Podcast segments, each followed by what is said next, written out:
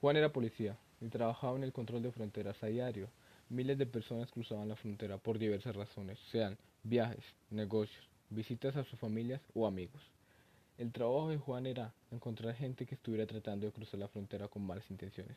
Cuidado con los contrabandistas. Juan era el mejor policía en su equipo, porque él solía encontrarlo fácilmente. Sabía cuando alguien estaba actuando de manera sospechosa.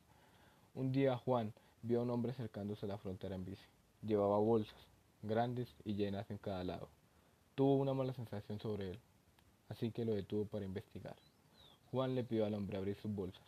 Adentro solo había ropa y otras cosas usuales para viajar, nada especial. Desconcentrado, Juan lo dejó pasar. Día tras día, el hombre cruzaba la frontera. Juan no podía dejar de pensar en aquel extraño hombre. Su instinto no lo dejaba en paz. Así que cada vez él revisaba la bolsa del hombre, pero nunca llevaba nada malo. Juan pensó y pensó. Este hombre estaba tramando algo malo. Como era imaginarse, era muy difícil esconder algo en bicis, tan delgadas y pequeñas. ¿Qué podría hacer?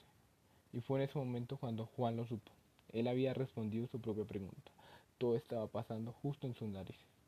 Juan, tras darse cuenta de que el hombre escondía algo en sus bicicletas, esperó hasta el otro día. Al día siguiente, Juan detuvo al hombre, como era de costumbre, pero esta vez no revisó las bolsas y fue directamente a la bicicleta. Tras 15 minutos de buscar y buscar, encontró sustancias alucinógenas, las cuales se hallaban en el asiento de la bici. Juan procedió a capturarlo y encerrarlo.